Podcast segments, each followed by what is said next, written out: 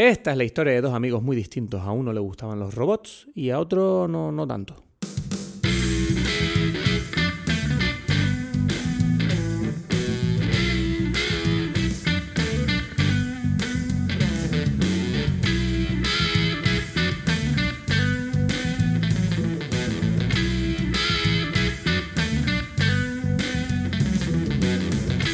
Hola a todos, bienvenidos a Dime Pelis. Mi nombre es Cristos Gacielo. En breve estaremos con Edgar Aponte desde Berlín. Y bueno, nada, ¿qué, qué, tal todo? ¿Cómo te encuentras? ¿Te miraste aquello? ¿Eh? ¿Te, duele? ¿Ya no te duele? ¿Estás, ¿Estás mejor? ¿Solucionaste eso que te pasó el otro día? ¿Te encuentras mejor? ¿Eh? Espero que sí. Espero que tengas un día maravilloso. La verdad que tenemos un episodio bastante especial hoy. Es Terminator Dark Fate, una película... Eh, no, no, no sé, una película. es que no me atrevo ni a describirla porque es lo que vamos a estar haciendo en, los, la próxima hora. Eh, hoy este es el episodio más largo ¿no? de todos los Dime Pelis y no necesariamente es la mejor película de la que hemos hablado, o por lo menos la película que más nos gusta, pero sí te tengo que avisar de que, bueno, en, esta, en este episodio la verdad que escuchándolo me he dado cuenta de que hemos dicho cosas bastante eh, duras en algunos momentos y bueno, Quiero recordarte que lo decimos con el cariño y el respeto, ¿no? Eh, es verdad que hay veces nos dejamos llevar por la confianza porque sentimos que estamos hablando en privado, pero siempre siento esa, necesidad de recordarte que, bueno, intentamos, obviamente no nos queremos mejor que nadie cuando damos nuestras opiniones, solamente hablamos de nuestros sentimientos, nuestras sensaciones, nuestra forma de ver las cosas y no pretendemos imponerla. Eh, se acerca un episodio bastante larguito, en el que la intro es bastante larga también hablamos un poco de todo y lo creo que Edgar, al final del episodio, me gustaría que por favor escuches esto hasta el final, porque al final de este episodio creo que Edgar se pega uno de los mayores puntazos, no solo de este podcast, sino creo que de todo el tiempo que he sido amigo de él. Madre mía, me, hizo reír, el, cabrón me ha hecho reír muy fuerte. Así que nada, te invito a que aguantes eh, hasta el final.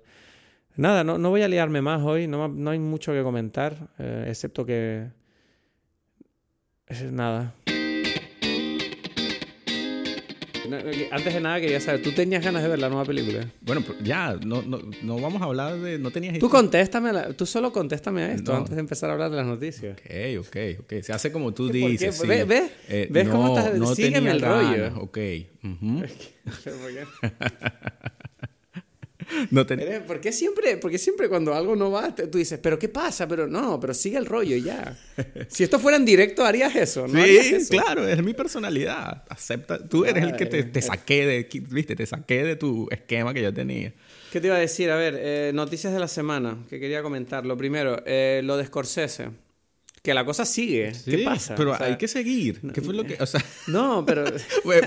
este, podcast se va, a, se, va, eh, se va a convertir ahora. Dime pelis. Scorsese. O sea, como que cada capítulo, cada episodio es un tema. Ay, no, pero porque es como increíble, ¿no? En cómo se ha convertido toda esta polémica, ¿no? Con Scorsese criticando las películas de Marvel, o, o por lo menos no criticándolas, sino diciendo que no es cine para él. Y es como que el debate es, eh, totalmente estúpido. Es de verdad, es como... Y me duele. Ayer publicamos en las redes sociales de Dime Pelis, yo puse ahí un post defendiendo lo que dice Scorsese porque lo que me molesta no es que la gente no esté de acuerdo con él. Lo que me molesta es que la gente no está entendiendo lo que está diciendo. Y eso es lo que más me desagrada, porque la, gente que se enfada diciendo que eh, mm, Marvel sí es cine no deberías decir eso. Es como, pero es que tú no estás entendiendo que lo que está haciendo Scorsese es defender las películas que a ti te gustan. Está defendiendo las películas que dieron pie a que Marvel naciera. ¿Sabes? Es como, si la gente no es capaz de entender la diferencia entre una película como Star Wars, Matrix, Inception, eh, Ace Ventura, o sea, películas que no nacieron desde el punto de vista de vamos a hacer dinero porque este es el tipo de película que le gusta al público, porque tenemos el demográfico estudiado, porque si ponemos este personaje esto toca esta sensibilidad y esto lo... ¿Sabes? No, no es, son películas que nacieron de la visión de un autor, tomando un riesgo, diciendo, bueno, yo no sé si esto le va a gustar a la gente, esto me gusta a mí, voy a lanzarlo al aire. Matrix nació como una idea de, de las Wachowski. No nació como una idea de, bueno, ahora está Internet empezando, vamos a hacer una historia ambientada en Internet. No, fue una, idea que se les ocurrió a ellas por vivir en esa época. Y lo que está diciendo Scorsese simplemente, para aclararlo aquí, si alguien está escuchando esto, es que las películas de Marvel favorecen una industria donde los productores o los estudios cada vez dan menos oportunidades a ideas nuevas, cerrando puertas a, estos proyectos y favoreciendo proyectos que lo único que hacen es repetir unas fórmulas ya contrastadas. Eh, como puede ser pues, las películas de superhéroes, eh, las secuelas o las extensiones, una cosa que además se aplica a la película que vamos a hablar hoy, que es Terminator, eh, Dark Fate, la, ¿cuál es la sexta ya? Y me, parece muy triste que la gente que, que cree que el debate es si el cine es arte o entretenimiento, cuando en realidad no tiene por qué ser eh, eh, ¿cómo se dice? No tiene por qué ser una cosa o la otra, ¿no? Me toca a mí, ¿o cómo fue? no, yo creo que ya eh, hemos dicho todo, ¿no? O sea, no sé qué más. En realidad es como que estoy sintiendo como que se repite esta, esta cosa y el mismo Martin Scorsese tuvo que explicarlo ahí, escribió un artículo a ver si, si la gente entiende un poco más, pero bueno, ya no sé, si no entienden es que no, no, sé, no se puede explicar mucho más la cosa, ¿no? O sea, es lo que he dicho, lo hemos... No, pero a mí me fascina, me fascina el hecho de que la gente no entienda la diferencia entre el cine que se hacía en los 70, 80 y 90 y cómo ha cambiado la, la industria del cine en los últimos 20 años. O sea, tú vas al cine ahora mismo y es imposible no ver una secuela, es imposible. Hay una secuela seguro. ¿Sabes? Es como... Y que la gente diga, bueno, pero es normal, es que esta historia está bien. Y yo, vale, ok, tú quieres saber más de esa historia porque te apetece. Pero la realidad es que luego, en el momento, la mayoría de la gente dice, esta peli es una mierda. ¿Sabes? La, la gente no quiere esas secuelas, pero las defiende. No son conscientes de que tú lo que quieres es que... O sea, luego viene una película como Inception, que para mí es el último gran ejemplo que salió hace poco, de una película que es completamente original, que tú puedes decir, bueno, se parece un poquito a Matrix, se parece a esto, aquello, pero es una historia original, no está basado en nada, excepto en la, visión de Christopher Nolan, y la gente dice, ¡buah, qué peliculón! Me sorprendió, no me lo esperaba, y es como, porque yo creo que hay una, una falta de sensibilidad con qué ha sido el cine en los últimos 50 años, o sea, la gente no está despiertas desde hace 10 y no, no, son conscientes que esto no fue así durante muchísimo tiempo. Yo creo que el problema no es que no se, que se hagan películas que son parte de una fórmula o algo. Yo creo que ahí hay gente que no, no entiende qué es lo que eso significa, eh, porque siempre ha habido, ¿no? En efecto, eso. Pero, pero es increíble cómo ahora el, el, el modelo se ha convertido en prácticamente dedicado a eso, ¿no? O sea, Exacto. O sea, siempre han habido películas, o sea, de género, de vaqueros, de terror, de... de ahora no, no, me viene a la cabeza. Siempre han existido cosas que, que se ajustan a una cierta fórmula, pero eh, nunca como, como ahora se había dedicado todo el, el poder, eh, no sé, el poder de, de la industria y espacio de la sala y de la distribución para eh, repetir literalmente lo que ya se ha hecho. Hablando de distribución y demás, eh, he recibido un mensaje esta mañana de, de Andrea Giannone, una amiga mía que trabaja en Film Market Hub, que me comentó que oyó nuestro podcast en el que hablábamos sobre el tema de la distribución en China. Ok. Y, me ha mandado un, audio que lo voy a poner aquí para que lo escuches, a ver qué te parece, porque me parece que aclara bastante algunas cosas que nosotros a lo mejor no sabíamos. Bien, interesante. Hola, Gas, ¿qué tal? Oye, estoy escuchando tu, tu podcast, que como sabes me encanta. Y entonces pensé que resultaría interesante que lo supieras. Eh, cuando hablan de que en China solo eh, dejaban, no, la verdad es que tendría que tendría que verificar si son 10 solamente o igual lo han modificado un poquito. Pero la razón es que esas políticas las toman los países, en concreto sobre todo los comunistas, para tratar de, para obligar así a que las exhibidoras, es decir, los cines, tengan pura programación de películas extranjeras que saben que con esas ellos van a generar mayor recaudación y favorecer así a la producción nacional. Pero claro, China es un caso extremo porque es un país comunista, entonces ellos obviamente siempre van a priorizar lo que es el contenido nacional sobre el extranjero. ¿Cómo lo hace Hollywood para sortearlo? Buscan socios que sean de China, que inviertan en sus películas y así la película la pueden calificar como realmente película china. Sale de ese cupo de las 10 eh, películas extranjeras porque ya la película es china. Por eso Looper tiene muchos conceptos chinos, pero no son, de, no son producto de guion, sino que simplemente el inversor principal de la película Looper es chino y por tanto la película Looper es china. Eh, es interesante, ¿no ves? Por eso parece que, no sé si han cambiado el número, no lo hemos comprobado, somos un desastre, pero sí que es verdad que hay muchas películas americanas que se saltan esa restricción por lo que acaba de comentar Andrea, ¿no? Que, que buscan socios chinos.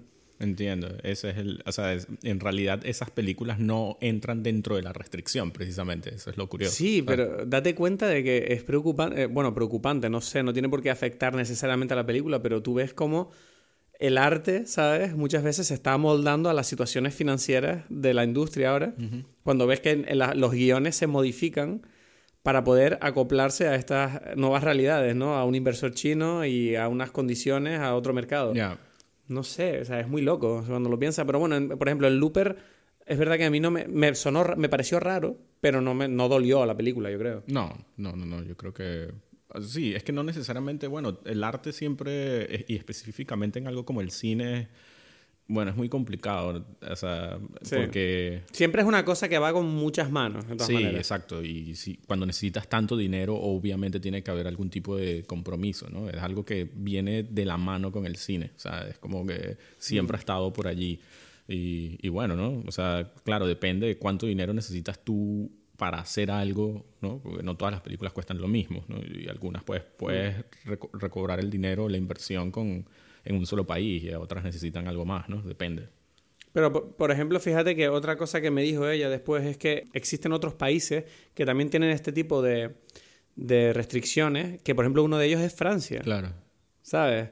Y Francia es una de las industrias cinematográficas más fuertes de Europa. Sí. Está claro que las restricciones de Francia no son ni por asomo tan parecidas a las de China, pero sí que favorecen muchísimo a lo que se hace eh, a nivel nacional. Sí, es que precisamente te- tomando en cuenta lo que, lo que precisamente dice Scorsese, eh, parte del problema es que, claro, hay una cantidad de semanas, hay una cantidad de pases que existen en un año determinado para, eh, de acuerdo a las salas que existen en un país, ¿no? Entonces, si tú notas que hay un problema en el cual todas estas películas de Marvel o lo que sea ya ocupan todas estas semanas, estos pases que, que, que, que duran un año, entonces, ¿dó- ¿en qué momento se ponen, o sea, dónde está el espacio para las otras películas, no? Entonces, sí, por supuesto, en países que tienen eh, más pequeños o, o lo que sea, entiendo que existe ese tipo de, de- de medidas para, para garantizar eso, ¿no? Curioso es que sea precisamente China, un país con, no sé, gigante, con, bueno, yo no sé cómo serán las salas de cine allá, pero, pero me imagino que no estará nada mal y no serán pocas, ¿no?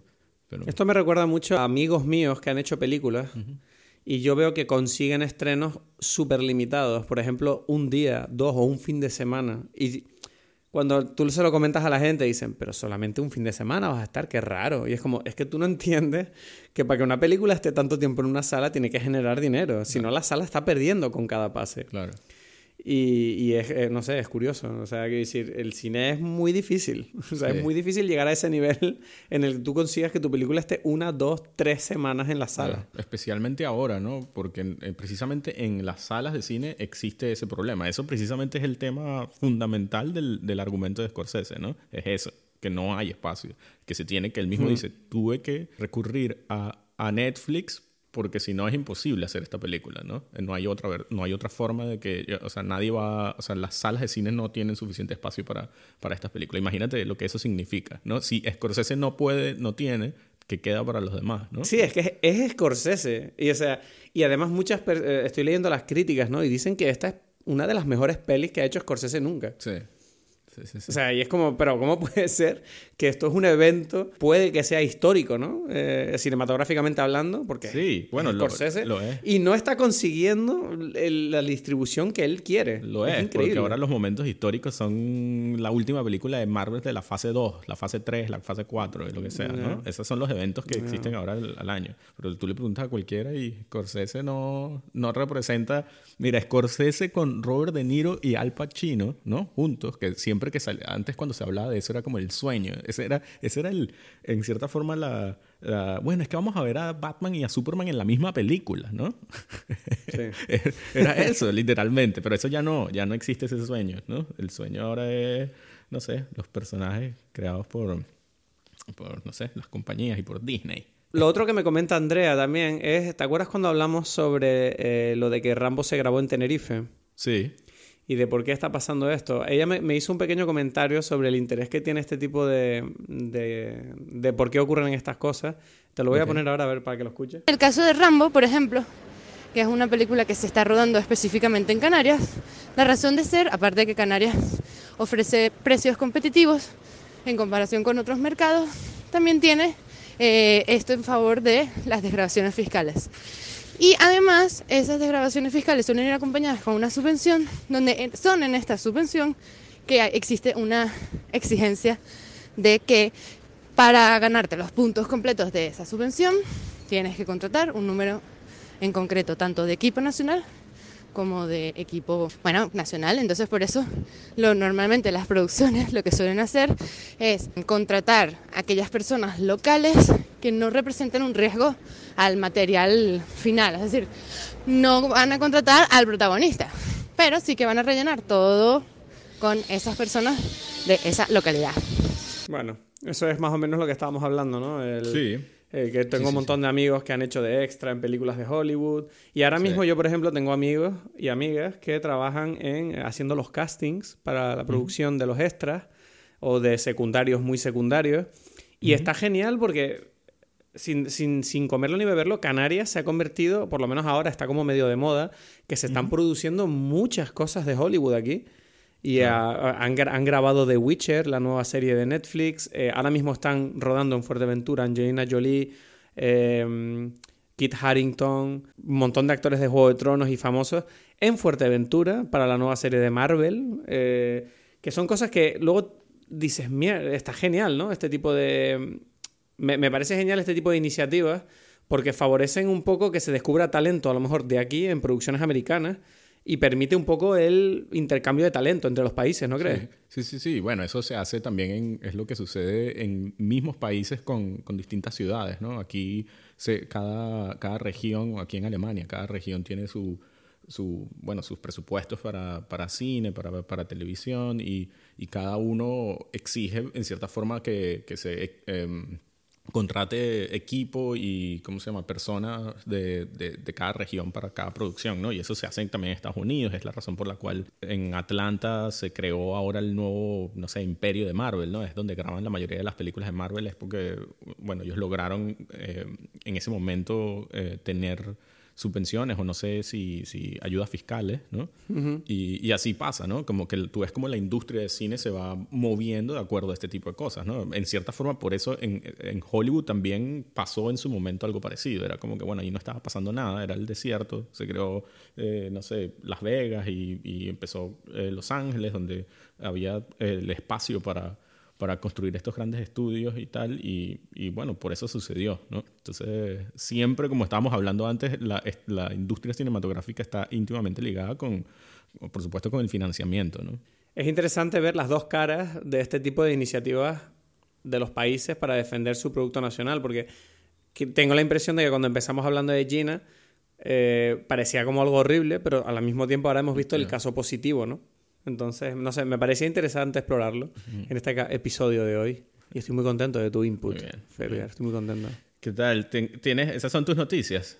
Sí, ¿tú tienes yo tengo, algo? Yo tengo dos noticitas aquí que me parece importantes, ¿no? Porque... Coméntame. o sea, bueno, no sé, por ejemplo, este, esta, hace poco murió el productor eh, Robert Evans. Y, y, bueno, creo que hace falta hacer como un, una pequeña pausa, ¿no? Y decir, wow, este es uno de los grandes productores del, del cine, de la historia del cine, ¿no? Que desde, produjo, de, desde, luego. Desde lo, espera un segundo, estoy el buscando. Padrino, Chinatown, Rosemary's Baby, o sea, es como... El cine no sería igual sin alguien con, como él. Y, y, no solamente eso, sino que además eh, el mismo cine eh, hizo... Hay documentales sobre él, específicamente uno muy famoso que se llama The Kid Stays in the Picture. Y que es un poco sobre la vida de él y porque era un, un personaje, no era solamente él como, o sea, como su, su, trabajo, sino que, bueno, las novias, las esposas que tuvo y las cosas que, que, hizo para lograr las películas son historias que se volvieron como famosas, ¿no? Incluso llegó a ser eh, interpretado de alguna forma por, por otros actores en la película esta de Walk the Dog, este Dustin Hoffman, el personaje de Dustin Hoffman, que es este productor de Hollywood que crea toda una guerra ficticia en un país para, para, ahora no recuerdo por, por qué, ¿no? El, yo sé que, que, la película se trata sobre, eh, vamos a crear una guerra, ah, para desviar la atención que había en ese momento por un escándalo sexual de, del presidente o algo así. Entonces ellos inventan una guerra y el productor de esta guerra es, dos, eh, es un personaje eh, basado en Robert Evans, ¿no? Y, uh -huh. Entonces... Yo no te voy bueno. a mentir, yo no sabía quién era hasta que me lo acabas de decir ahora. Lo estaba buscando ahora en Google, así, digo, a ver, Robert Evans. Y lo primero que me ha salido en Wikipedia es que él eh, le, le condenaron por tráfico de cocaína. Sí, bueno, un personaje. Es un personaje loco, ha hecho de todo, ¿no? Sí, sí, sí, sí. Muy importante. Bueno, y, y bueno, otro pequeño comentario, ya que nos gusta hablar de franquicias. eh, em, vi que, que esta Phoebe, ¿cómo se llama? La, la mujer que, que, que hizo Fleabag, la serie Fleabag. Phoebe Waller-Bridge. Phoebe Waller-Bridge está ayudando a, a escribir, o sea, está ayudando en el guion de la última película de James Bond. Entonces, Sí, es verdad. interesante. Es interesante que una mujer esté ahora mismo colaborando en una franquicia como la de James Bond, que siempre ha representado un poco la masculinidad del hombre, ¿no? Sí, sí. Bueno, a ella y no sé cuántos escritores más, ¿no? Es como, como estamos hablando, hay que defender el que cada cosa de la, de la franquicia esté en su lugar y que no se salga un poco de, de- de- de los parámetros que la gente quiere ver. Pero bueno, pero me parece igual interesante, ¿no? Viendo su trabajo en Killing Eve, eh, creo que ella tiene talento para eh, meterse bien en la franquicia de James Bond. Tiene el, el toque. Sí, porque- Eh, Su, su humor es muy James Bond. O sea, y funciona. Yo creo que va a funcionar muy bien. Claro, porque eh, obviamente siendo inglesa o bueno, británica y, y teniendo ese wit, ¿no? De, de los británicos es como que cae perfecto. Tengo ganas de ver lo que hacen. O sea, es la última película, ¿no? De mm, Daniel Craig. Sí, bueno, es- siempre lle- lleva tres películas diciendo que es la última, ¿no? Vamos a ver. Luego ve la factura y dice, uh, esto es dinero. Sí, sí, sí. Bueno, pues yo, yo, si te parece, vamos a dar paso a la película del día. Ok, hablemos de... Ok, bueno, Terminator. Terminator, Dark Fate. La nueva película de Tim Miller, producida por James Cameron, que vuelve después de prácticamente casi 30 años a la saga. ¿Es una saga o es una franquicia? ¿Cómo lo, cómo lo digo, Edgar? Buena pregunta, no lo sé, porque hay como medio familiar, ¿no? Se supone que una saga es una historia familiar y aquí es un poco de los Connors, ¿no? O sea, Pues saga, es una saga. Claro, esta película, a ver, yo tengo que empezar este episodio diciendo que yo soy un auténtico fanático de las dos primeras películas, de Terminator 1 y Terminator 2. Me parecen dos de las mejores películas de la historia del cine, porque primero representan algo a nivel cinematográfico increíble para el momento en el que fueron concebidas. Y en segundo lugar, porque sencillamente eh, la historia me encanta, ¿no? Me, me encanta la ciencia ficción. Cuando anunciaron esta nueva película, la de Dark Fate, tengo que confesar que después de las otras tres secuelas que han sacado desde entonces, todas un poco desastrosas, yo iba sin expectativas ninguna a esta película. Fui como en plan, bueno, vamos a ver, la voy a ver porque es Terminator y la tengo que ver. Y es mi trabajo como fan de la, de la saga, pero tengo que admitir que el ir con bajas expectativas hizo que la disfrutara más de lo que me esperaba. Ok.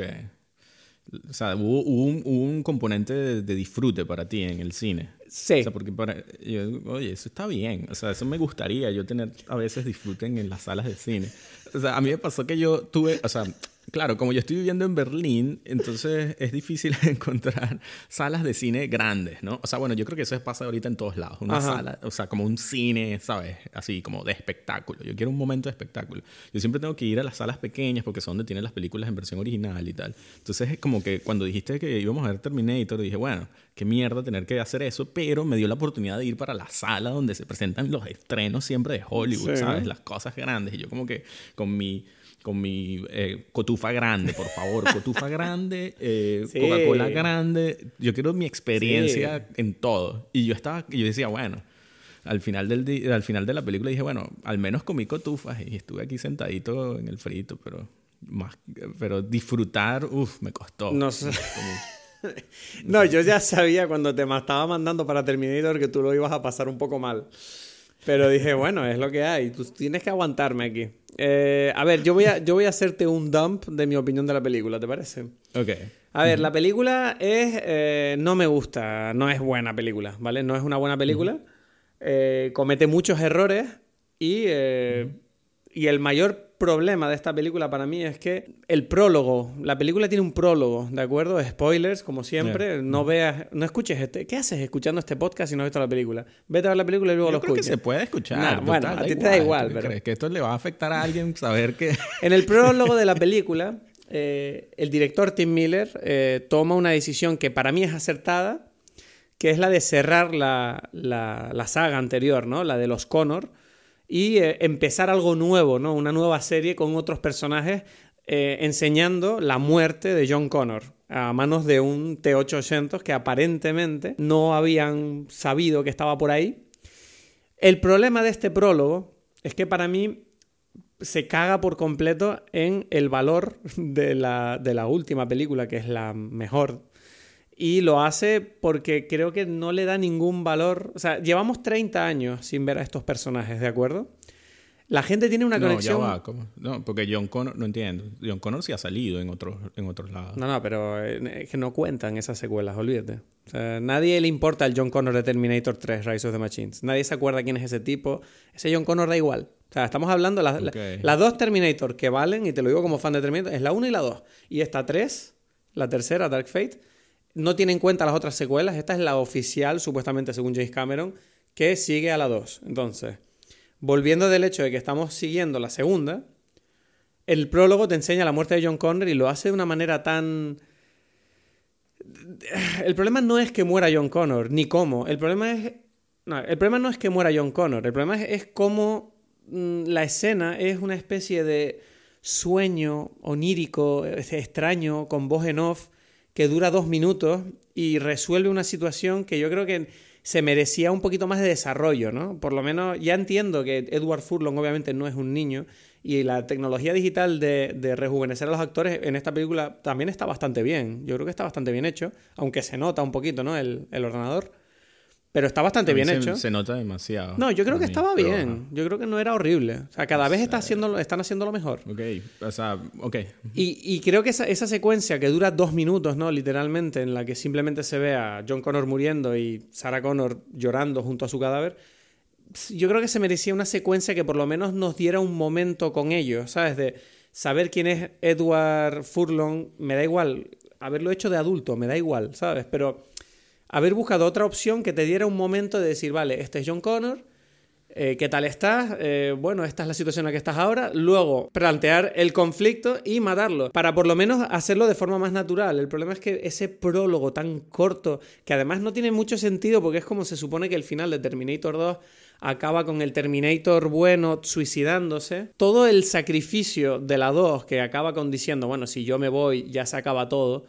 Y de repente resulta que sí, que matan a Skynet pero como que había otros Terminators por ahí que al final sí que llegan a él. Es como que para mí le, le quita mucho valor, ¿no? A ese final tan eh, sentimental al de la 2. Que tú estás pidiendo mucho a Tim Miller, que no tiene ni putilla de lo que es dirigir una, una, cosa. no, no. no me, parece feo decir eso. Yo creo que Tim Miller es un buen director, no es mal director. No, hay que decir cosas, hay que... Ahí ya, Scorsese me inspiró. Mira, es que, o sea de verdad, el, mayor problema de la película es precisamente que no es una, o sea, es cualquier cosa, pero no es, no es cine, es cualquier cosa, o sea, tú ves cómo eso se repite durante toda la película, cosas que deberían tener como hmm. una emoción determinada, no se inspira esa emoción. Por ejemplo, para mí uno de los mejores ejemplos es la escena eterna del momento en que, en que aparecen por primera vez en la vida del personaje principal los dos robots, ¿no? O sea, en este caso es la escena o sea, es como la repetición de la escena de Terminator 2 del mall. ¿Te refieres a la mexicana cuando aparecen Grace y el otro Terminator nuevo? Te estoy escuchando. La escena del mall de Terminator 2. ¿Sabes cuál es la escena del, mall de Terminator 2? Aparecen los dos Terminator y tal, rescata. Sí. Uno rescata a John Connor del otro que quiere matar. Sí, que además en la 2 no queda claro quién es el malo y quién es el bueno. Hasta que de repente dice el Terminator, agáchate. Bueno, sí, más o menos, ¿no? Yo, me pregunto si alguien en la historia de la humanidad ha visto esa película sin saber que él, es el, va a ser el bueno. Hombre, cuando la película salió la gente no sabía. En la película nueva repiten exactamente otra vez la misma, la misma escena, ¿no? Esta vez en, pero esta vez en una fábrica, eh, que es donde trabaja el personaje principal, la mujer esta que va a ser el John Connor de la nueva, de la nueva generación, y, este, y aparecen los dos otra vez robots, ¿no? Uno es su padre, o sea, está disfrazado de su padre y tal, y el otro es la mujer esta, que bueno, en realidad no es robot, pero es la que viene a defenderla.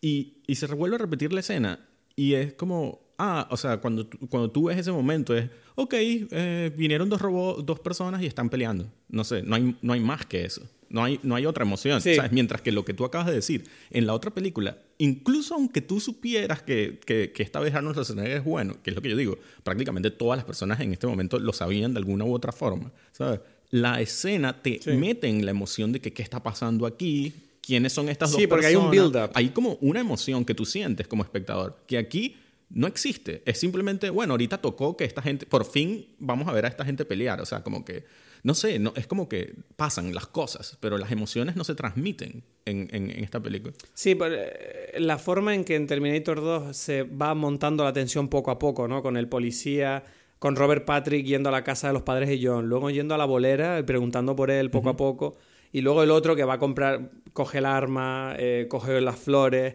va caminando, y tú ves como que eso va creándose poco a poco, sí, ¿no? sí. Eh, hay, hay una situación como paralela todo el rato, pero en la, en la nueva es verdad que es como simplemente... Es verdad, simplemente la, la película va po- pasando por los aros que tiene que pasar para que la historia avance sin ningún tipo de significado especial. Ni, ni- No sé, ellos creen que están creando tensión, pero es como. Por favor, es la tercera película ya, bueno, supuestamente, es la sexta película de esta maldita saga. Deberíamos. O sea, haz algo, haz algo nuevo, por lo menos hazlo igual de bien que las otras. Es Claro, lo mínimo. claro. Pero es que yo creo, y por eso, y por eso digo que, que yo ahí veo como en cierta forma, y bueno, ok, voy a darle un, un, un poco de, voy a dejar la duda voy a- de que quizás Tim Miller sabe más de lo, que, de lo que aparece por la película sobre cómo hacer una película, porque, bueno, digamos que es que los productores le dijeron que fuese eso sí, aunque dudo que James Cameron lo... ¿sabes? No, no, no. Yo, yo, yo defiendo a Tim Miller en el sentido de que yo. A ver, que tú sabes que yo siempre digo que hacer una película es un milagro, es súper difícil. Entonces, eh, obviamente, no digo que. No me gusta decir que Tim Miller es un imbécil. Sí que creo que ha tomado decisiones erróneas. Pero no- sí creo que sabe contar una película. Deadpool me parece una película, por ejemplo, que está súper bien montada. No sé si es mérito todo de él, pero la hizo bien. Me refiero a que es esa película, ¿sabes? En esta, obviamente, ha tomado decisiones equivocadas. Y yo creo que no son... solo- Pero es que hacer esta película no es Yo fácil. creo que no son solamente decisiones. O sea, para mí esta película dice mucho de- de- de- del, del estado actual del, del cine con respecto a la capacidad de transmitir.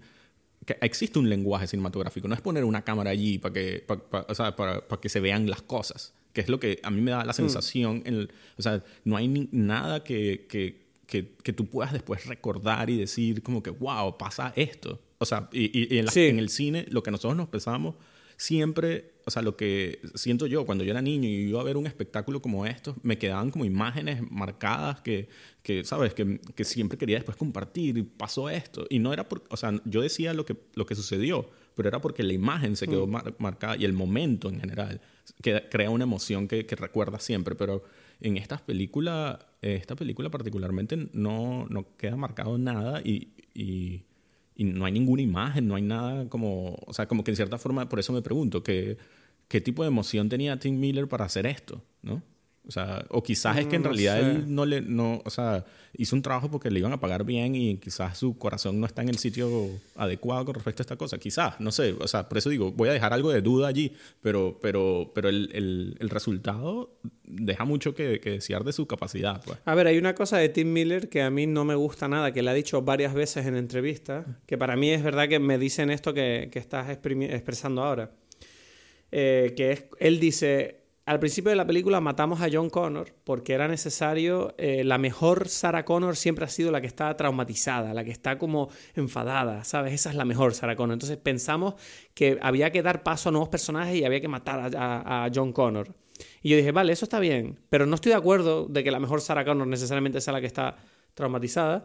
Pero luego él dijo una cosa que era como, es que nadie quiere ver a un John Connor de 36 años, eh, aburrido, que siente que le han quitado su liderazgo de convertirse en el salvador de la humanidad. O sea, John Connor tiene que morir para que sea, tenga valor. Y es como, yo me quedé ahí y me quedé como, pero tú eres, o sea, esto es una imbecilidad lo que acabas de decir. Hay mil opciones de lo que tú puedas hacer con un John Connor adulto. O sea, él podría haberse convertido en un líder distinto en esta nueva realidad, podría haber hecho mil cosas. O sea, ¿por qué pensar que John Connor va a convertirse en un imbécil después de la experiencia que tuvo en Terminator 2? O sea, eso es una cosa, una excusa muy barata para tú hacer lo que has hecho en tu película, ¿sabes? No...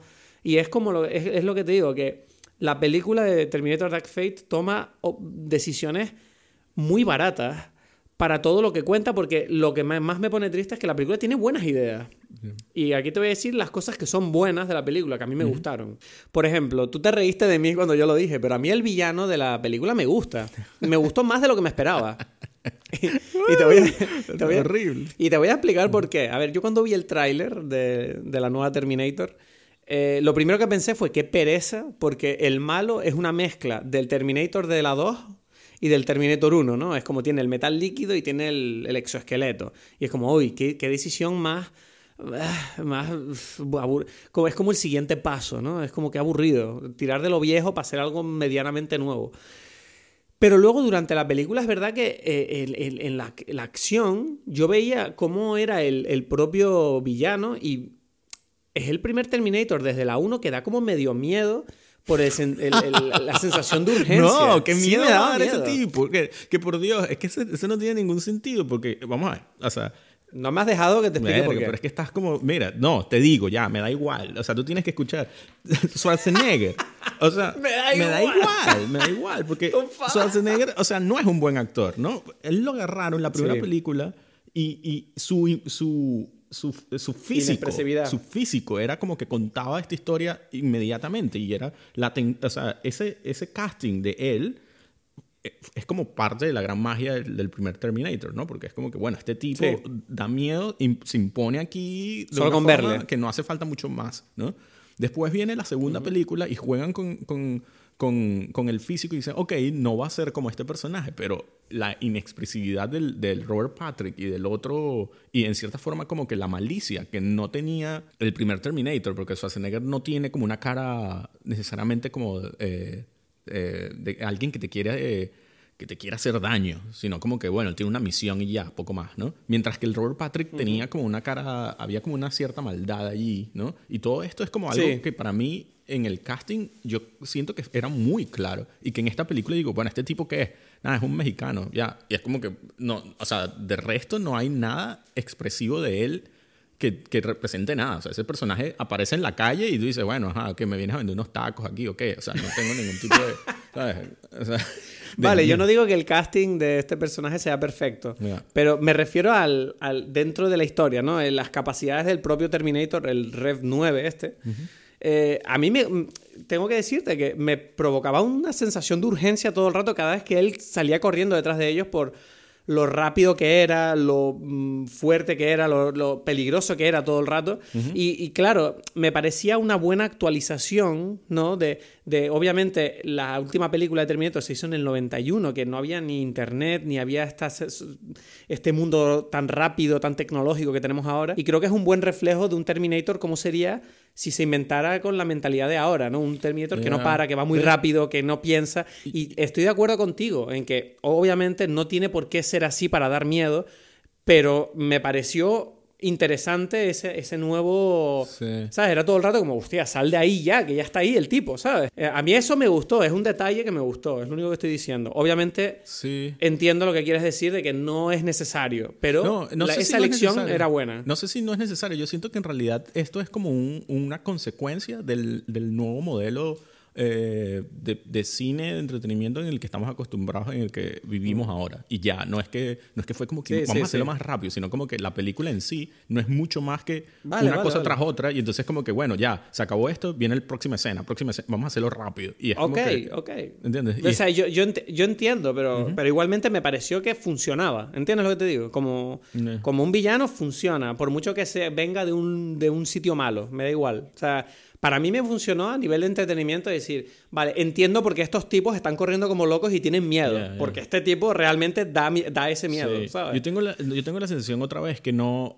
Es, es algo que solamente es como una consecuencia de algo que no pensaron bien porque pudieron haber organizado el misma, la misma sensación en cierta forma. Porque yo tengo. O sea, no dejo de pensar que, el- que esa sensación de urgencia la, existía, en la, en- por ejemplo, en la Terminator 2. O sea. eh, en todas Exacto, existe. exacto. Lo que es pasa es como- que en este tiene otra forma Sí. y me gusta. Yo siento, yo siento que, que, que no agrega nada y que, y que, y que pienso que es por, por precisamente desconocimiento de, de, de lo que significa parar y, y- crear tensión con, con- con- con otros tiempos, ¿no? Y yo siento que las películas Mm. actuales eh, de eso, de entretenimiento, no, no cuentan en eso como, no cuentan eso como una opción, ¿sabes? Y es- eh, O Mm. sea, yo he estado, esto es como una pequeña eh, desviación que voy a hacer, es como que estuve viendo la, la serie esta de Too Old to Die Young, ¿sabes? De, Sí. eh, ¿Sabes cuál es? No. No, es, la, es una serie que está ahora en Amazon del director de eh, Nicholas Winding Refn, el director de Drive, Ah. eh, Only God Forgives y bueno, otras más. Ok. Y bueno, hizo una serie, no sé si sabías. Y No, no lo sabía. bueno, esta serie, eh, apenas he visto el primer capítulo. Este, tengo que ver los otros porque eh, precisamente va a ser el tema de, uno de los temas de conversación eh, en el podcast este de Claro Oscuro. Y el- resulta que la serie es increíblemente lenta, ¿no? Es como que ya, ya la he escuchado por otras personas y tal. Pero yo creo que esa lentitud lo que hace es precisamente construir una tensión que no te deja, porque es como, ¿qué va a pasar? ¿Qué va a pasar? ¿Qué va a pasar? No estoy, no, no, o sea, es como que necesitas que sea un poco más rápido. Y es, y es precisamente eso lo que, lo que me parece otra vez curioso con, con respecto a lo de, al, al tema de Terminator, ¿no? Que es que simplemente es como que yo siento que ahora todo tiene que suceder rápido y, y- y ya, y esa es la única emoción que se entiende, en cierta forma, ¿sabes? Como que no, eh, dejar un poco de tiempo para, para sentir otras cosas es como... No, no, es, no, forma parte de esta nueva fórmula. Y es raro porque yo siento que ganaría en cierta, en cierta forma eh, muchas cosas una película con momentos de parar. Yo pensé lo mismo que tú, ¿no? Como que se nota que la película es una película moderna que lo que intenta es todo el rato tirarte cosas a la pantalla para tenerte eh, ensimismado, ¿no? Como con los ojos abiertos. Pero en este sentido el villano me gustaba. Me, simplemente, de verdad que era como, ah, mira, me funciona esto. Como, por ejemplo, como, como, como vehículo de terror me funciona.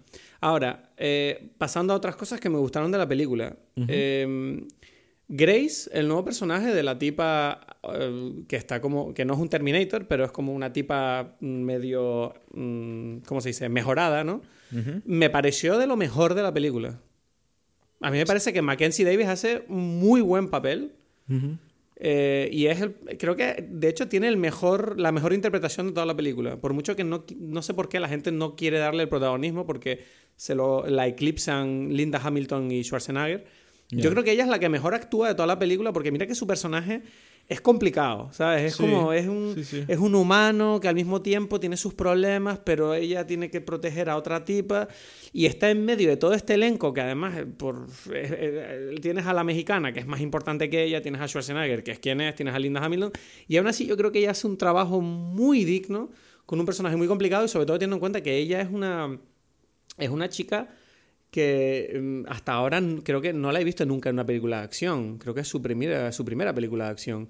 Puede y ser. hace un. Y tiene, vamos, creo que ha cogido el, el- el papel por los cuernos y saca una interpretación de un personaje que personalmente era muy fácil hacerlo mal o que quedara como una mierda. Y lo hace, yo creo que lo hace muy bien. En realidad tienes razón en que, en que se nota que se lo trabajó, pues, que, que, que, Hmm. que le puso ganas Y- allí. Y eh, eso, por eso, yo creo que es un Me da pena que el personaje en el tercer acto de la película pierde bastante fuelle, no se le da, no, no se le da la oportunidad de brillar. O sea, se la utiliza como un mecanismo para que la otra, la mexicana, que supuestamente es la nueva salvadora, eh, se luzca por fin. Pero ahí es donde yo entro y te digo que, por ejemplo, el problema para mí es que la nueva salvadora, es que ni siquiera sé cómo se llama, Dani Ramos, Dani Ramos se llama. La mexicana esta es la antítesis de Grace y de Mackenzie Davis. Eh, Dani Ramos, ¿es el nombre de la actriz o el nombre del personaje? No, el nombre del personaje, del personaje. Daniela Ramos. Y era como, bueno, eh, eh, a ver, yo no voy a criticar a la actriz, entiendo que es un papel complicado, pero no lo hace bien y el personaje es horrible porque no tiene sentido, es vacío completo. Lo único que sabes de ella es que es una mexicana que tiene una familia, que tiene un padre y un hermano que los quiere un montón. Viene un robot, mata a toda su familia. Eh, ella está como mm, traumatizada, no sabemos nada sobre ello, no sabemos si tiene ningún talento especial con las máquinas, no sabemos... No, sí, sí, sabemos bueno, una cosa, sí sabemos ¿Qué una sabemos? cosa. Que, que, que, que no le gustan las máquinas. Porque dice, al comienzo de la escena, dice como que este Es verdad. robot no me gusta. Y es como que, bueno, esto verdad. es como lo más ridículo que, que he podido ver como, como eh, introducción de personaje, ¿no? O sea, es Pero me parece, me parece tan, tan forzado, ¿no? El cambio de ella. Porque ella un poco es como. Ella tiene ese viaje de personaje un poco como el de Sarah Connor, ¿no? Empieza como una, una, una mujer normal que se enfrenta a esta situación horrible y al final de la película ella tiene que convertirse en una guerrera para luchar contra este, estos peligros que la acechan. Sí. Pero el- la transformación de Daniela Ramos es tan ridícula y No. tan irreal que quiero decir, al final de la película el acting de ella cuando se vuelve valiente es totalmente forzado y, y exagerado. Es como, bueno, tú puedes ser valiente sin convertirte aquí en plan héroe, ¿sabes? Puedes ser valiente teniendo miedo, ¿sabes? Y estar, no sé, era como muy que yo- forzado todo. Que yo creo que tiene también otra vez el problema del casting, en cierta Sí, forma. Es como que sea. está... O sea, eh, no porque sea mexicana, sino porque él- ella no tiene, no parece el físico de, de- no sé, y quizás eso es como que lo que ellos quisieron, eh, o sea, lo que estaban pensando, como que bueno, parece como una me- mexicanita chiquita, así como... No, ellos estaban buscando a Michelle Rodríguez y no la encontraron. Ah, bueno, se nota, claro, sí. Es que era Michelle Rodríguez. Michelle Rodríguez habría sido perfecta para ese papel. Claro, claro, de cierta forma, sí. Es. Pero no es Michelle Rodríguez. No, no es muchas cosas, ¿no? Y, y- y- y otra vez, creo que los momentos que estaban quizás en el guion, aunque, aunque tengo dudas, eh, diseñados para crear esa transformación, tampoco, tampoco se siente, porque no se siente nada otra vez, así como las escenas, como la escena al principio del que estamos hablando, de- del, del encuentro entre los, entre los robots, eh, también, o sea, no sé, la escena del sacrificio de esta Grace y, en el momento en que le da una razón de vivir, en cierta, de, de revivir, no, de revelarse a esta, a Dani Ramos, eh, es otra vez algo que sucede, pero tú no sientes ninguna emoción especial, ¿sabes? Es como, No, y además eh, el flashback ese donde te muestran a Dani salvando a Grace de niña, que tú dices, bueno, esta Grace que yo estoy viendo aquí en el fla- flash forward, eh, es la misma, o sea, es la misma persona con dos manchas en la cara. Qué, mi- qué Ya, ya, tontería, sí, o sea, no, ha cambiado. le Es la misma. unas trenzas ahí, se puso una, Sí, una- es como unas que es- botas o sea, y, la- y ya, ah, me, me das miedo, ah, cuidado. Me-. Ah, eres tan guerrera, eres tan jefa. ¿no? ¿Qué es esto? Es totalmente, no sé, no, no, me- no te lo crees. No, no, no. no. Pero luego, además, eh, ¿qué, qué más? O sea, es que hay tantas cosas que, que cuando veo... esta- Bueno, una cosa que me gustó de la película, eso sí, es que me gusta que reconoce cómo el mundo ha cambiado, ¿no? Con el tema de la tecnología desde la 2. O sea, todo el tema de los móviles, los CCTV, cómo él, por ejemplo, el villano, el, el, el mexicanito este malvado, eh, se, conecta, se conecta a todas las cámaras de seguridad y a internet para buscarle, ¿sabes? Se mete en, una- en un centro de datos. Eso me pareció que está muy bien porque es como, bueno, vamos a reconocer el hecho de que ahora un robot tendría muchas más maneras de encontrar a Sarah Connor que no, que no mirando en el, en el listín del teléfono, ¿no? Es que nosotros nos reíamos el otro día porque en preparación para esta peli vimos la 1 y la 2 y me acuerdo que la, la 1, Paulina viéndola dice, bueno, pero en realidad para que no te mate Terminator en la 1 te basta con no estar en casa. Sarah Connor, dirección, y va al tipo a matar a todas las Sarah Connor que viven en casa, pero no tiene otra manera de saberlo. Eh, Y tú dices, si tú te mudas, si tú te mudas, ya el Terminator ya se convierte En, en vendedor de cortinas. Yo creo, que, yo creo que Paulina es demasiado millennial y no sabe que la gente lograba conseguir cosas antes de internet. Sí, Había- sí, pero era había un chiste, era un investigación. chiste. Ah, yo sé, yo sé. pues, Por Dios. Pero luego, a ver, ¿qué más? Eh, ah, bueno, el mayor problema de la película, de todas formas, es que parece mentira que no entiendan. Tanto, eh, dicen que James Cameron estaba involucrado en la película. Si de verdad es así, entonces James Cameron se está convirtiendo en peor cineasta que antes. Porque lo que es increíble es que en la primera y segunda película de Terminator, uno sabe perfectamente, se ve, es claro como el día, que lo que importa no es necesariamente las escenas de acción. Las escenas de acción importan porque los personajes están bien desarrollados y las relaciones entre ellos tienen valor.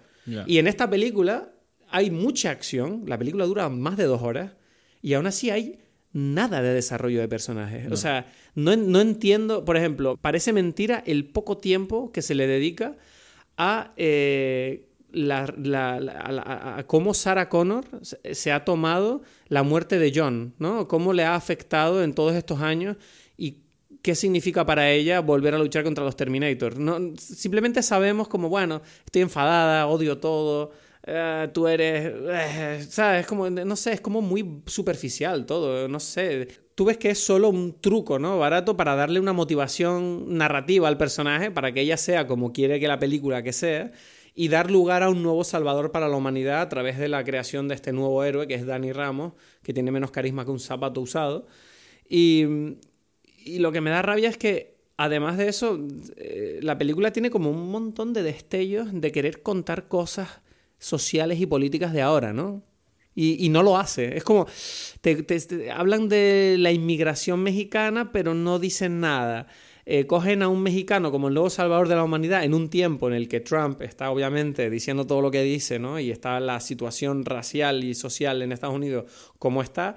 Y no, no expande sobre eso ni le da un significado a por qué ella, por qué en ese sitio, por qué de esta manera. Eh, todo el rato ahí se nota como que simplemente se cogieron cosas que dijeron por marketing, a lo mejor, o por agenda política, y dijeron, bueno, vamos a meter esto así, y esto dice cosas y ya. Y es como, no, pero hay que hay que desarrollar las cosas, chicos. No puedes simplemente decir, bueno, es que la, salvadora de la humanidad es mexicana, por eso montar muros está mal. ¿Qué? No, eso no, no es suficiente. Tienes que decir algo a través de la historia, ¿sabes? Sí, yo creo que, yo creo que estas cosas están mal, obviamente, porque no significan nada. Y, pero en cierta forma me dan un poco igual porque al yo ver una película como Terminator, este, no estoy esperando esta conversación. Pero otra cosa que me parece como un error grave es que la acción es también horrible. O sea, es como una cosa... Yo no entendí nada. O sea, no, entendí, por supuesto que entendí que estaban peleando y cosas así, pero, pero, pero no me daba ningún tipo de emoción la acción como tal, las escenas de acción, porque era como que, bueno, no sé, lo que sé que se están dando golpes allí y que, bueno, está pasando en más o menos en, en una fábrica, en un avión, en, en una calle, pero, pero no, no, no, sé cuál es la emoción que tengo que sentir con respecto a que hacia dónde se quieren mover, cuál es el, el escape posible, cuál es el, el, el, ataque posible, qué es lo que pasa. Por la forma en que está montada la acción, lo que quieres decir es que no entiendes qué se están jugando, ¿sabes? Simplemente sabes que están luchando. y, para, y exacto, otra vez, como que, ok, ¿cuál es el, ¿cuáles son los objetivos de cada uno en, esta en este momento? O sea, siempre son los mismos, pero, pero específicos, ¿no? ¿Cómo me escapo yo de este tipo? ¿Cómo lo...? O sea, no hay nada de eso, simplemente golpes que suceden. Y, y, me hizo pensar eh, mucho en, en, que quizás hay como un problema, o no sé si es un problema mío o del, o del nuevo cine, que, que es, no sé si la influencia de los videojuegos como tal, porque yo, yo veía, era como si yo sentía lo mismo que como ver a una persona jugar un videojuego. Ajá. Que porque los videojuegos, bueno, quizás no la mayoría, no, no, no todos, pero pero más o menos la mayoría son un caos, ¿no? Porque es muy difícil controlar, o sea, como que está sucediendo en un espacio y, y, bueno, hay disparos de un lado para otro, muchos personajes que están, o sea, que están moviéndose y disparando todos contra todos. Eh, en cierta forma, eh, me sentía igual, me sentía como que, bueno, además son personajes muy plásticos, muy, muy poco humanos, porque en la mayoría de estas todas escenas eran tan fantásticas que tenían que ser obviamente todo en en CGI, ¿no? En efectos de, de computadora. Esta mañana recibí un mensaje de un amigo mío que se llama Axel Casas, al que le mando un saludo si está escuchando esto. Y estábamos hablando de la película porque él también es un friki de Terminator como yo y me dijo un detalle que creo que se suma a lo que estás diciendo ahora.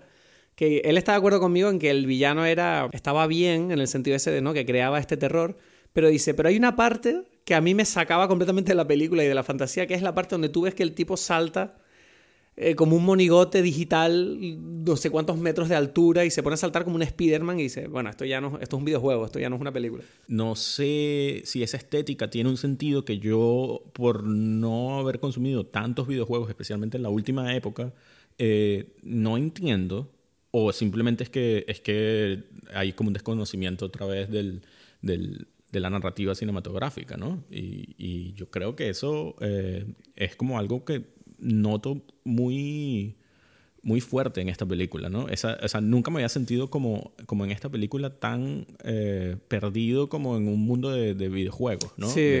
totalmente poco real y con poca, con poca relación con, con, con la...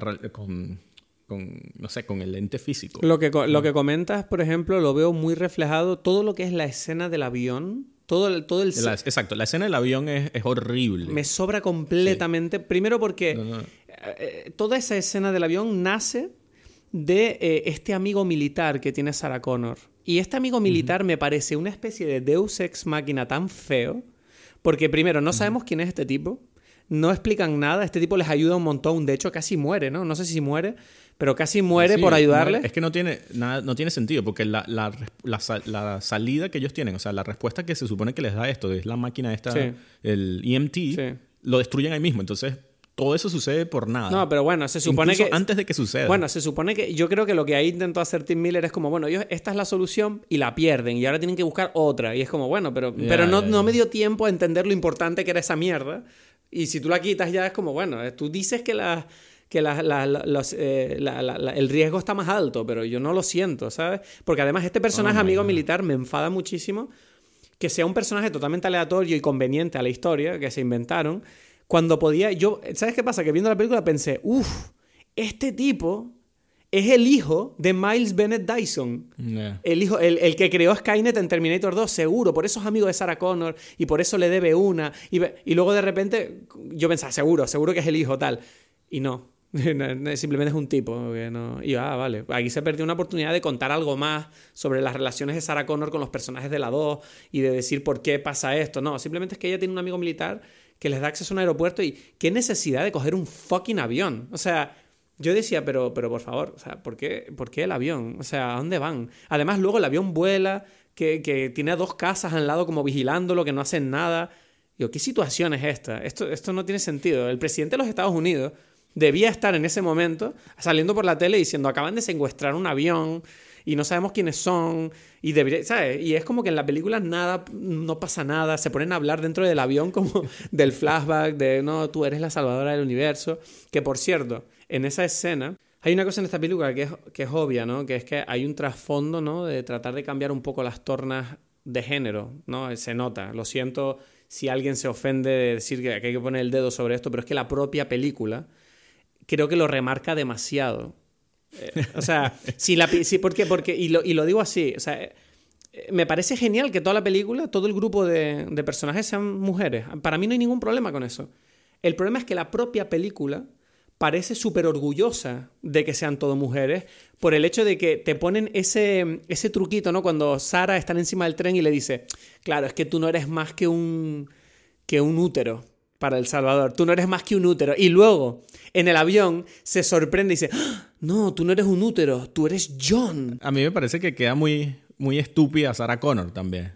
Es como que, qué imbécil eres, Sarah Connor. Hasta yo ya me di cuenta de la cosa. Y es como que eh, está dando por, por, por eh, o sea, como por estúpido al público, ¿no? En cierta forma. Es como que, sí, y, y que, qué mal. Como que yo soy, yo soy el público que soy. Es como que qué feo, ¿verdad? Las mujeres son solamente útiles. Es como Exacto. que, pero sí es obvio que es el John Connor. O sea, es como que, por Dios. no, y además- o sea, hace falta hacer, No, y además... eh, tratarnos así. Claro, el, el hecho de, de que Sarah Connor, tú la ves que se convierte en una simple herramienta del guion para, para supuestamente engañarte a ti como espectador, para hacerte decir, jaja, las mujeres no son solo úteros, ahora las mujeres también son salvadoras. Y es como, no hacía falta. O sea, quiero decir, en, en- Terminator 2, Linda Hamilton es una guerrera. Es la, la que salva a su hijo. Y en ningún momento de la película nadie está diciendo, oh, qué bien que la madre está luchando para el hijo, ¿no? Nadie, no, No, hace falta. misma- es una la- guerrera y todo el mundo lo sabe.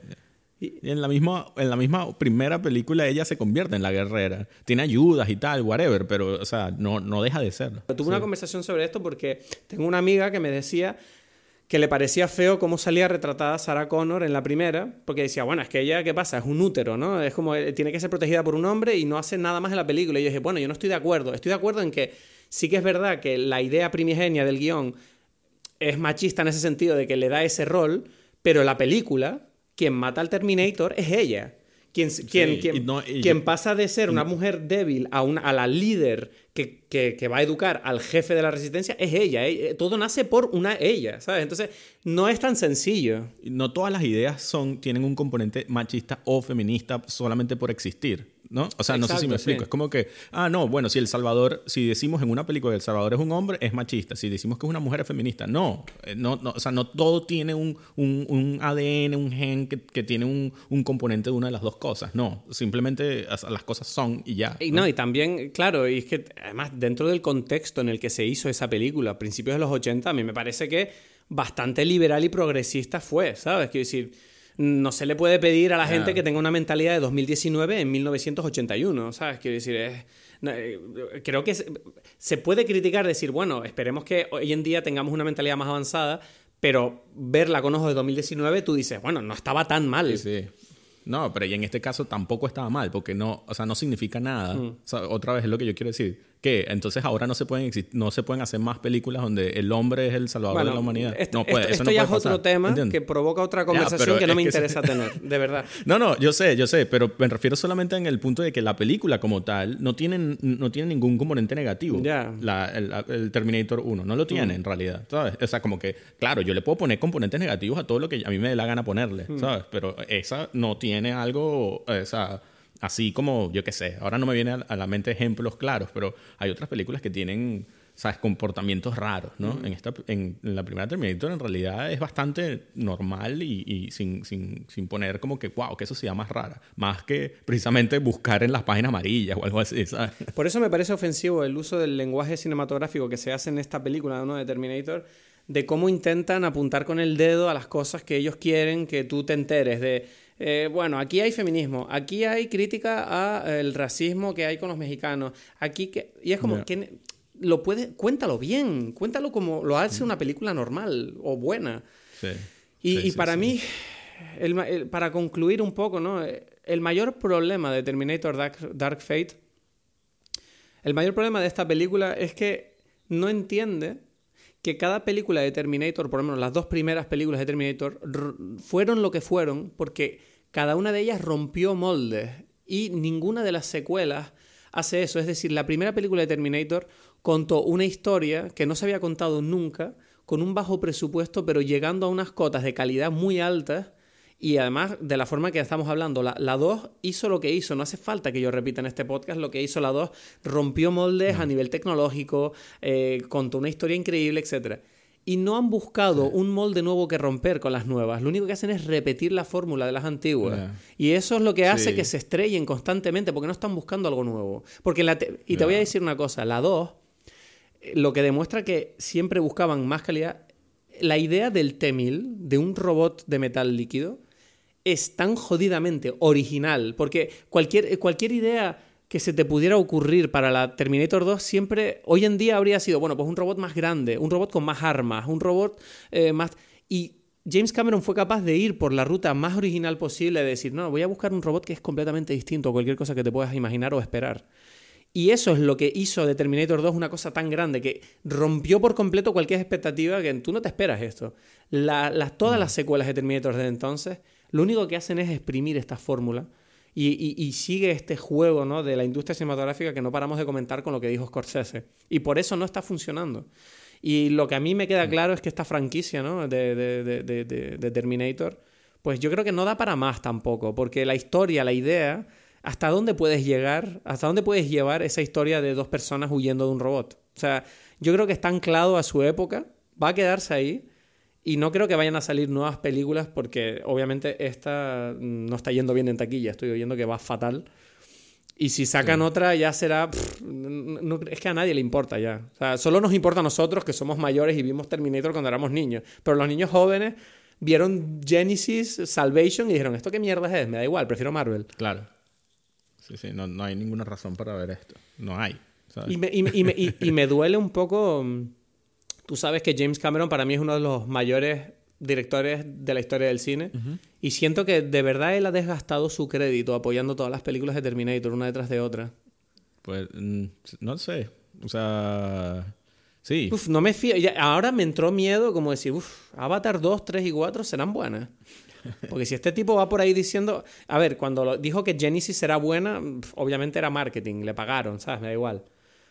Pero cuando, cuando que él vaya por ahí diciendo que Dark Fate es un legítimo, una legítima secuela de Terminator 2, James, ¿en serio, hermano? O sea, ¿me estás diciendo que estas dos películas a nivel tonal se parecen lo más mínimo? No tienen nada que ver. No. No, no tienen nada que ver. Uno es una película, lo otro es un es un... Es un... Sí, no, no, no.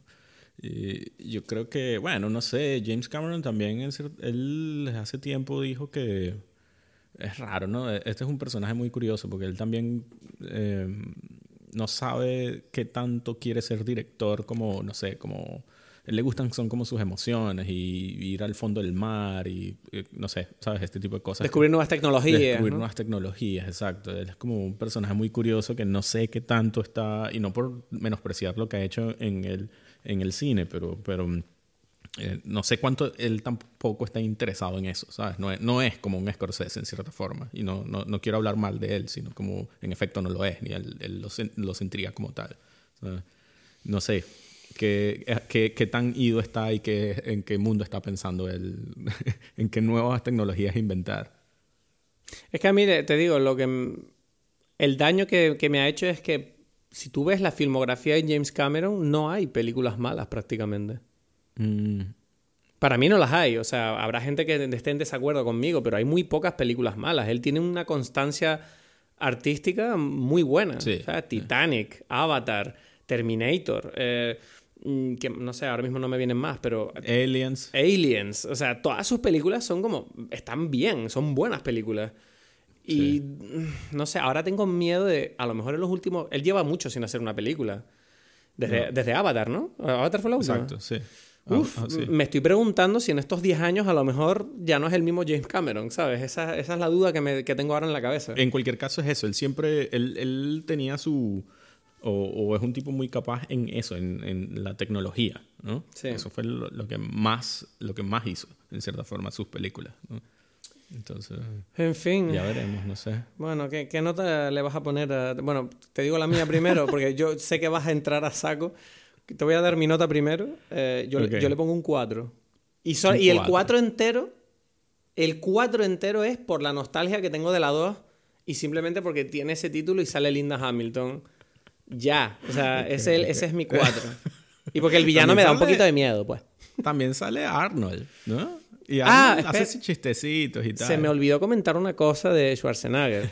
Uf, no, no, hay que comentar esto. Ok. A ver, me pareció muy interesante la idea de Carl, del Terminator que se vuelve humano, ¿no? Que desarrolla una conciencia. Me parecía muy buena porque me parecía una vuelta de tuerca, ¿no? A la tecnología que permite la creación de algo como un Terminator. Y una vez pasa lo mismo que pasa durante toda la película. Que la idea puede ser buena, pero la ejecución es tan ridícula que hace, que, hace que todo caiga plano y no tenga ningún peso a nivel emocional. Es como... Sí, eh, Es cómico casi, Carl. Es como... Es- no, es cómico. Él dice. Lo mejor, porque ya va, él dice, ese es una gran momento. Pero no, pero, pero es más cómico de lo que quiere ser, es lo que me refiero. Ya sé, pero ese es el punto. Es que su mejor ejemplo es cuando dice, ¿y por qué esta familia acepta estar con alguien como tú? Bueno, porque soy muy efectivo, hago todo y además soy muy cómico. Y es como que, bueno, ese chiste es exactamente lo que eres tú como personaje, ¿sabes? No es Claro, nada, claro, ¿no? claro, Es pero- como que tampoco es tan gracioso solamente decir que eres cómico, ¿sabes? No, pero como- en Terminator 2, Schwarzenegger también tuvo muchos chistes. Yo sé, yo sé, pero en esta película, eh, precisamente esa es, el- es otra vez la comparación. Es como que decir eso no te convierte en gracioso ahora, ¿sabes? No. En, en- en la, en la 2 hubo como un desarrollo de cómo él tuvo su, su... cómo gana su comedia. No sé si me explico. Sí. Cómo, cómo aprende, ¿sabes? Mientras que en esto no es nada. Esto es como que, bueno, ok, me estás diciendo que eres gracioso. Ya, ¿sabes? No, o sea, eso es como que la definición de no ser gracioso. No, a mí me pareció, a mí me pareció gracioso el chiste de cuando él dice I'm extremely funny. Pero Ya, claro, pero pero, solamente porque, porque sabes, es como que el, el, el metal texto, o sea, vamos a ver otra vez, y es como la escena donde él ve si se quiere poner los lentes de sol.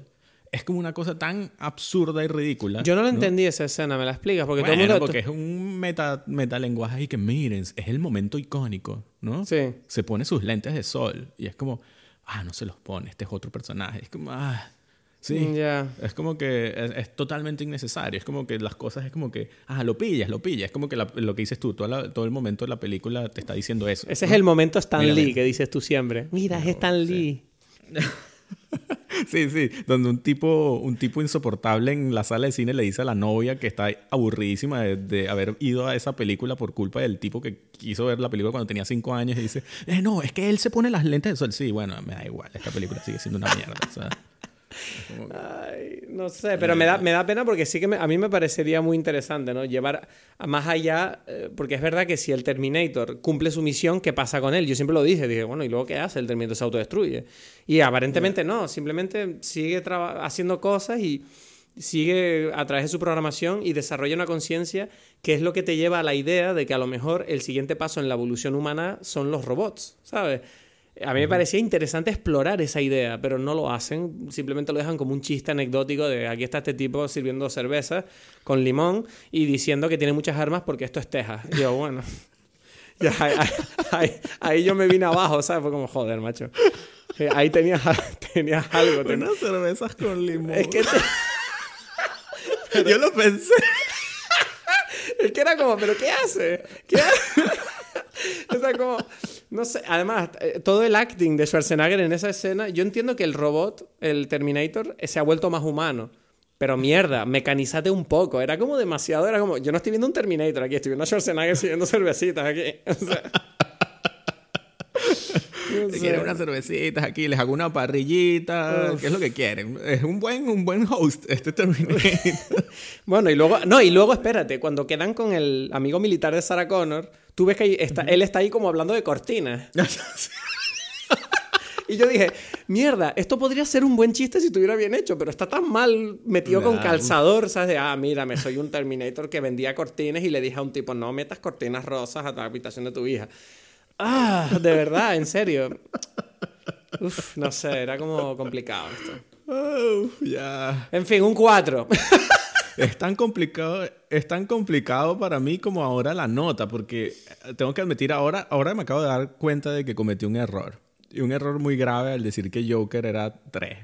Porque yo no sé, o sea, si Joker es 3, no hay números para describir, o sea, lo que debería tener Terminator Dark Fate. ¿Sabes? Es Es como que que. tu, problema, ¿sabes cuál es? Que tú pones tus notas en correlación las unas con las otras. Y yo creo que las tienes que poner lo que sientes en el momento, la emoción del momento. Punto. No, ya va, ya va, ya va, ya. Tú creo que tienes que entender lo que significa nota, ¿no? Porque la No. nota es para entender en comparación con otras cosas. Pero y que, tú bueno, estás. si esto yo estoy un poniendo 20, una nota como espectador. O sea, yo, si- yo Bueno. puedo poner un. Yo te puedo poner un 4 a Terminator y te puedo poner un 4 a Titanic si no me gustó. Por mucho que sea mucho Yo mejor sé, película. ya, por supuesto, pero tiene que significar algo.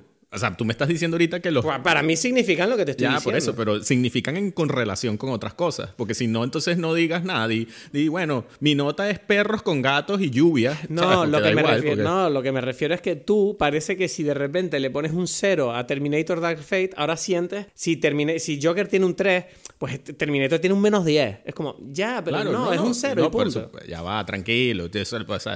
No soy un robot, ¿sabes? Era un chiste. había como que había un sentido dentro de lo que estoy diciendo, ¿no? Y obvio que, sí, que tiene que funcionar en comparación para que la gente diga, coño, ok, si, si el Joker tiene 3, ¿sabes? ¿Terminator vale. tiene 4 o tiene 2, ¿no? O sea, por así decirlo. Esto significa que es mejor o peor. Bueno, Esa es la relación que tiene. Yo le pongo ¿sabes? a Terminator un 4. ¿Tú qué nota Claro, le pones entonces? No, yo le pongo un 1 porque no hay más para abajo, ¿sabes? Es como que... Bueno, hay un cero. No hay nada... Le puedes Cero, poner un exacto. 0. Es verdad, yo no sé si eso existe eso. En, en nuestra, bueno, en nuestra cuenta. Sí, le el cero poner- existe. El 0 o existe. no existe. Existe el 0. No, pero el cero parece ser muy especial porque es como que, wow, eres la nada. Pero Terminator es algo y es una mierda, ¿sabes? Entonces es como, es un uno. La Terminator, me encanta lo de eres la nada, pero Terminator es una mierda. Por tanto, Sí, sí. Entonces uno, ¿sabes? ay Dios. Es como un peor insulto llevarte un 1 que un 0. Sí, sí, Es mucho peor llevarte un 1 que un 0, tío. Me encantó.